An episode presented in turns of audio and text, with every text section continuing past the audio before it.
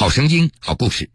各位好，欢迎您在半点之后继续来收听铁坤所带来的新闻故事。六月底到七月初，湖南普降大雨，宁乡成为重灾区。流沙河镇赤新村庙湾村民小组的村民受到滑坡、泥石流地质灾害威胁，村里的近十户村民搬离家园，四处寻找庇护所。不止今年，从二零零五年开始，每逢雨季，村民们就被迫举家搬离，投靠亲友，过着流浪的生活。今年已经是第十二年了，也是村民眼中最为恐惧的一年。江苏新闻广播南京地区 FM 九三七，苏南地区 FM 九五三，铁坤马上讲述。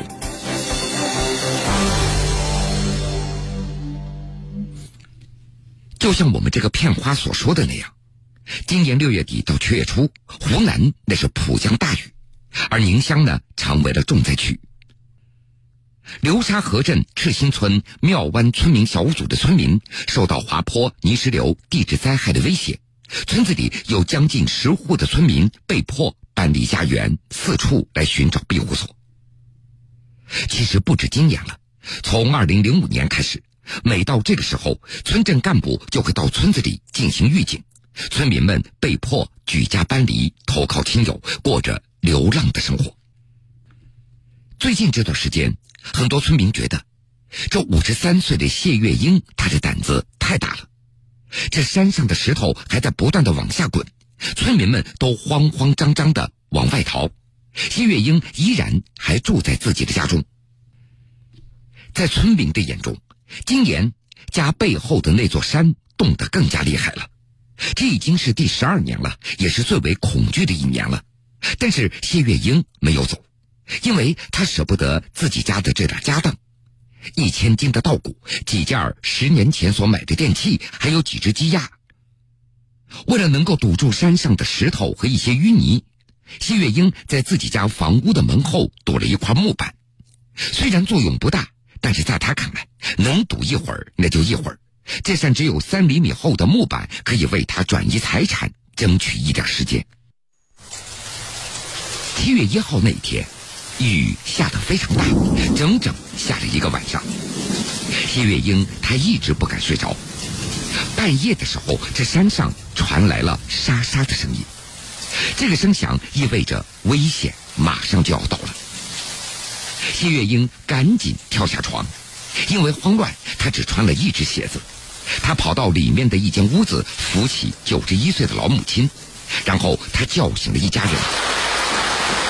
外面的雨那是越来越大，周围的人家也都已经行动起来了。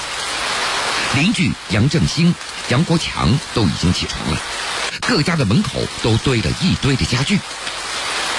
每年雨季的某个夜晚都会出现这样的情形。叶月英给母亲搬来一张凳子，为她撑好伞，又跑到屋子里来抢救财物。她最后抢出来的是几家电器。等她再想往家里钻的时候，谢月英被邻居杨正兴给喊住了：“你不要命了？你没听到正在落石头吗？”这个时候，山上噼里啪啦的声音是越来越响，越来越密了。此时已经是下半夜了，谁也不敢再住在屋子里面了。邻居们都撑着雨伞站在雨中，看着房子背后那阴森的山，一直到天亮。早上，随着一声巨大的噼啪的声音，山上两股竹流夹杂着山石，一下子就冲了下来，从杨正兴、谢月英的房子旁边一擦而过。一股溪流一下子冲进谢月英家房子的后门，从前门涌了出来。一个小时以后，谢月英和邻居杨正兴、杨国强三四户人家二十多口人全部转移。谢月英花了半天时间，才把母亲和儿媳妇送到各自的娘家。几口人全部转移之后，他又偷偷的回到了家中。之所以还冒着危险返回家中，用谢月英的话解释：“我们岁数大了，儿女收入也不高，也顾不上我们了，我们就靠种点田混日子。这稻谷被冲走了，这日子怎么过下去呢？”回到家中，他开始搬没有来得及转移出去的那些稻谷，但是谢月英发现整个屋子已经没有办法落脚了，泥浆已经涌满了房子里，椅子、凳子、桌子也被冲到了墙角里。所幸谷仓没有被冲垮，谢月英开始一件件的收拾起来了。七月二号的晚上，谢月英她留宿了自己的家里。而村子里三十户左右的人家，有一半的人都转移了。其实大雨在开始下的时候，村干部就跑过来通知村民要赶快的转移，这房子不能够再住下去了。西月英、杨正兴等将近十户人家受灾，那是最严重的。就在十二年前，他们所居住的这片地方已经被政府通告了。他们所住的这一块是泥石流、滑坡等地质灾害所威胁的区域，所以每年到了雨季，这里有将近十户的人家也就成为了灾民，四处的流浪。西月英他也不想离开，不仅仅是因为财产，更因为他厌倦了流浪。用他的话说，已经十二年了，每年雨季我们都无家可归。湖南宁乡流沙河镇赤心村庙湾村民小组背靠一座海拔五百米的高大险峻的山峰。二零零五年夏季，这座大山发脾气了。那年夏天，杨正兴哥哥的家被一股泥石流给冲毁了，这家人举家搬到了海南，至今在海南租房子生活。这起事件也就引起了镇里和村里的重视。赤星行政村村主任于雪阳，他还记得，也就是从那个时候开始，每年雨季，他们都会通知谢月英、杨振兴等将近十户受灾比较严重的人家要撤离。再到后来，每年雨季到来之前，杨正兴等一些村民家的外墙上都会被政府贴上一张崩塌、滑坡、泥石流等地质灾害防灾避险明白卡。卡上标明了家庭成员情况、撤离路线、安置地点，预警信号那是口哨，每年哨声响起，就是每家流浪的时候了。第一站那叫安置点，在安置点短暂停留以后，他们就会投靠亲戚了。在杨正新的印象中，在同一个亲戚家不好意思住得太久了，就会投靠另外的亲戚。雨季的时间，那都是六月到八月份，要断断续续在外面住上一个月，要搬四五次的家。而今年的安置点，那是村子里一所废弃的小学，现在呢已经是荒草丛生，晚上可以听到成群的蚊子所发出来的嗡嗡的声音。杨正兴一家六口也就搬到了这个安置点，没有床铺，他们就在地上铺上席子。雨季的湿气那是非常大的，这些湿气从水泥地板上透出来，把后背和席子都粘连到一起了，整个身体又被盛夏的闷热所笼罩着。杨正兴的儿子杨喜华实在是受不了了，他宁愿整夜整夜的坐在地板上在抽烟。只在这个安置点住了一天，杨正兴就搬走了。大水过后，他担心安置点人力舀水泵抽上来的水可能会有病菌的滋生。离开安置点，杨正兴一家人搬到了没有险情的邻居的家中，这样他每天还可以回家查看一下险情。但是住在邻居家也并不是长久之计。西月英她也住过邻居家，住在别人家毕竟不怎么方便，只能够穿着衣服睡在地板上。这样也给邻居造成一定的麻烦，所以邻居家住几天，只能够再次搬家，搬到亲戚的家中。每到雨季，庙湾村的女人大部分都开始回娘家了。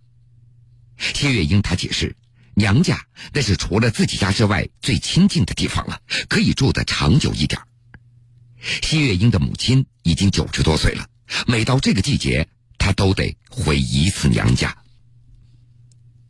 流浪在外的时候，想的那都是家里的好。可是西月英偷偷回家住的几天里，她还是心惊胆战。距离七月一号房子被冲已经过去了一段时间了，现在谢月英还偶尔可以听到呼呼啦啦的声音，那是山上石头落下来的声音。那是三年前的一天深夜里，也是大雨过后没几天，谢月英刚刚从亲戚家搬回自己的家住，回家没几分钟，一块几千斤重的巨石就落了下来，那次石头差一点击中他们家的房屋。在谢月英的记忆当中。村子里那些胆子小一点的人，一下雨都会哭。这不，就在六月三十号，村民李华俊出去干活了，回来的时候，他发现父亲正站在雨中哇哇的哭着。这位九十多岁的老人双耳失聪，虽然听不到外面的声音，但是他知道一下雨就会有危险。老人从屋子里跑了出来，冒雨看着房子背后那座山的动静。那天，老人看到山上有碎石滚落下来，自己又是一个人在家，担心山会垮下来把自己给埋掉了。就这样，他被吓哭了。到了第二天，这山果然垮塌了，扑通一声闷响就下来了。因为已经预知了险情，李华俊一家人都在房子的外面躲避着。他眼看着自己家房子周围的山体一下子垮了下来，只是一眨眼的功夫。倾泻下来的泥石流也冲坏了杨国强家中的一间瓦房，也把猪圈给埋掉了。雨停以后，他到猪圈里去救猪，又被一股泥石流所包围，杨国强的下半身被埋住了。还好几名巡查灾情的村干部把他给救了出来。这几天，谢月英在睡觉的时候，连自己家房子后面那沙沙的竹叶声，他都惊觉。他经常屏着气听着外面的动静，有时候耳边响起嗡嗡的蚊虫的声音，他就会着急。他担心蚊虫的声音会影响自己对山体滑坡险情的判断。白天，谢月英她清理了卧室里的积水，睡到半夜，他又听到青蛙的叫声。打开灯一看啊，这地上又蓄满了积水，几只青蛙蹦跶着逃走了。他不由得嘀咕了一句：“这里已经不是人住的地方了。”最近这两天，谢月英还在自己家屋子里的积水中发现了蚂蟥。这两天，他总是在想：这么多年来，这个被称为家的地方，到底还适不适合人类居住呢？湖南宁乡一村庄近十户村民，连续十二年每逢雨季就举家搬离，过着流浪的生活。对于一辈子就这唯一的一个家，能否还能回来，不得而知。目前，当地政府正努力克服困难，考虑规划安置镇里受地质灾害威胁较为严重的村民。村民们希望结束每年雨季流浪的生活，有一个安定的家。铁坤继续讲述。前面我已经说到了，每年雨季到来之前，杨正新等一些村民家的外墙上都会被政府贴上一张崩塌、滑坡、泥石流等地质灾害防灾避险明白卡。这个卡上标明了家庭成员的情况、撤离的路线、安置地点、预警信号，那是口哨。每年哨声响起，那就是这些村民离家流浪的时候了。就是这样的一张防灾避险明白卡，贴了将近有十年了，格式从来没有变过，甚至下面的年份那都是用签字笔所修改的。二零一一年改成二零一二年，一直改到二零一七年。这座山的险情，村民们也都越来越明白了。庙湾村民小组百分之八十的人家房子的后面都有一处垮塌，杨振兴等七八户的人家房屋后面山脚的土石都已经陷空了，而上面的土石却悬着没有落下来，看着都会让人提心吊胆。最初的两年，政府在杨振兴的房子的后面修了一道一米多高的围墙。这道围墙刚开始也的确让杨正兴一家人有了安全感。后来他们发现，这一米的围墙哪里能够围住这五百米高的山呢？对于每年都要面临这样的情况，杨正兴的儿子杨喜华有点无奈。用他的话说，每年雨季的时候，政府都来通知我们要搬走，但是没有谁通知我们什么时候可以回来，还能不能够回得来。我们是农民，买不起房子，一辈子就这么唯一的一个家了，最后我们还得回来。那是在二零零四年，杨喜华和父亲杨正兴花了十几万建了现在的房子，二零零九年他们才还清了所有的欠款，但是几年下来。硬化的地面都被雨水给泡烂了，而遭到类似困难的还不止庙湾村民小组。赤心村村主任于雪阳他统计过，赤心村有六千多人，一千六百多户，百分之八十的居民他们的家中都进过水。宁乡流沙河镇党政办的一名工作人员对记者声称，放在整个流沙镇来看。庙湾村民小组受灾还不是最严重的，现在镇上正在想方设法安置房屋全部毁掉的灾民以及受灾严重的地方。一份流沙河镇灾后情况汇报显示，流沙河镇房屋受损的总共有一千三百七十户，毁坏房屋四千一百一十二间，一百四十五户房子全部倒掉。这个情况汇报还写着。由于镇政府财力有限，全岛户以及危房户的安置还需要克服巨大的困难。为此，一名工作人员向记者叹息：“我们要有五个多亿，该多好啊！”对于像庙湾村民小组频繁受地质灾害威胁的一些村民，流沙河镇党委书记程亮对记者说。政府已经注意到了，现在正在努力克服困难，研究地质灾害频发地居民的安置问题。镇里会统一规划、统一安置。很多村民一直忧心忡忡，大家觉得一下雨，感觉就是住在刀刃上了。很多村民都希望能够结束每年雨季流浪的生活，能够有一个安定的家。风云苏醒，漫卷东西。世事在胸，新闻故事精彩继续。说到一些地质灾害，那真的是防不胜防。七月七号凌晨，家住在徐州紫房山美景小区七号楼一楼的严先生和家里人，突然听到一声巨大的声响。严先生他匆忙跑出门，看到临近小区的山体发生了崩塌。多块的巨石从山上滚落下来了。一直到七号的上午，严先生和邻居们发现，在靠近山脚的位置滑落了一大片的石块，有的石块长度超过了一米。虽然没有造成人员伤亡，但是石块所砸落的位置距离房屋仅仅有十多米。事发以后，子房街道办事处以及国土部门的工作人员来到现场进行勘查。十号的上午，施工队对石块进行了清理。子房美景街道办事处安全科的科长景国荣，呃，自从这个石头啊落下来之后，我们子房街道办事处呢就采取了这个有关方面的措施。第一个呢是搞了一些这个呃这这个警示牌，另外一个呢把这个掉下来的石头呢进行处理，呃，另外一个呢就呢呃把这个石头上面的树。还有有脱落的这个石头呢，把都把它清理下来了。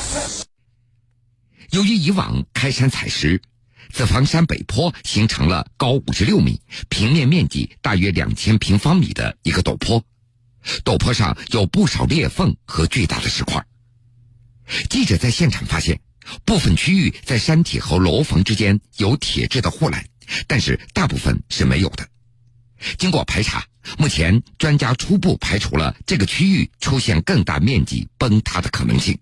徐州云龙区国土局副区长季希磊：的业务处室联系了相关的地质专地质专家，呃，配合市局相关处室和专家一起到现场进行查看，发现呃山上有石头滑落了。地质专家初步看了一下，呃，认为那个地方虽然有一定的危险性。但是，呃，危险性不是太大。根据季希磊的介绍，二零一零年紫房山整治工程启动，由于资金上的问题，并且当时危险性也不是特别的大，这个危险点已经从隐患点的名单上给撤掉了。